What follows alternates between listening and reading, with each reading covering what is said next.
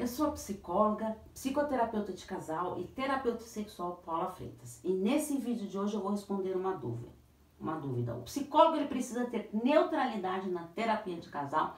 Se você tem alguma dúvida ou quer mais informações sobre terapia de casal ou a terapia individual mesmo, estou à disposição, inclusive também sobre terapia sexual. É só enviar uma mensagem no meu WhatsApp no 11 98313 2371. E lá eu te passo mais informações sobre os atendimentos online ou presenciais em São Paulo. Então vamos para eu responder a dúvida de hoje. O psicólogo ele precisa ter neutralidade na psicoterapia de casal? Achei essa pergunta super interessante.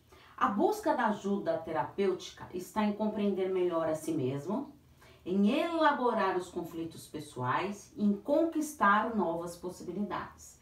A neutralidade no relacionamento com o casal significa não se deixar envolver pelas demandas e pelas brigas conjugais, bem como compreender que os elementos observados serão reveladores.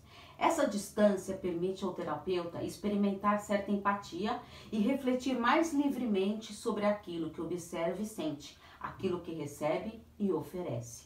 O psicólogo ele observa e escuta atentamente os pacientes faz perguntas e levanta hipóteses. Acredita que o paciente tem a possibilidade de ressignificar as suas experiências íntimas, elaborar conflitos de uma maneira consciente ou mesmo inconsciente e ao melhorar as suas relações consigo mesmo.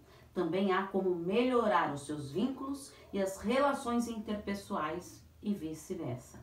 Conclusões apressadas facilmente são superficiais, enganosas, inúteis ou prejudiciais. Se você tem mais alguma dúvida que queira saber, veja os vídeos que eu tenho, milhares de vídeos lá no meu canal do YouTube, Paula Freitas Psicóloga, inclusive tem os